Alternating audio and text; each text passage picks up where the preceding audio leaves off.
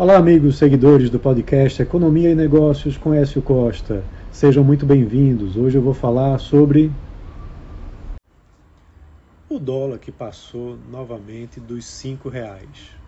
Esse é o maior patamar da moeda americana desde 31 de maio. O crescente ceticismo com relação às contas públicas do Brasil é o principal fator da depreciação dessa moeda, mas também o mau humor com relação à questão externa né, e à pressão dos treasuries lá nos Estados Unidos. A moeda quebrou a barreira dos cinco reais e assim o real assumiu a dianteira da lista dos piores desempenhos frente ao dólar.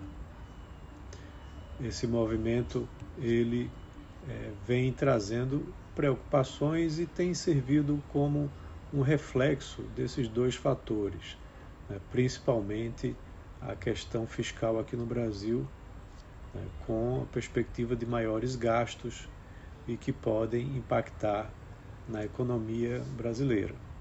Mas lá fora, né, os títulos do Tesouro Americano tiveram uma elevação forte. O T-Note de 10 anos né, teve uma mudança de yield de 4,54% para 4,614%.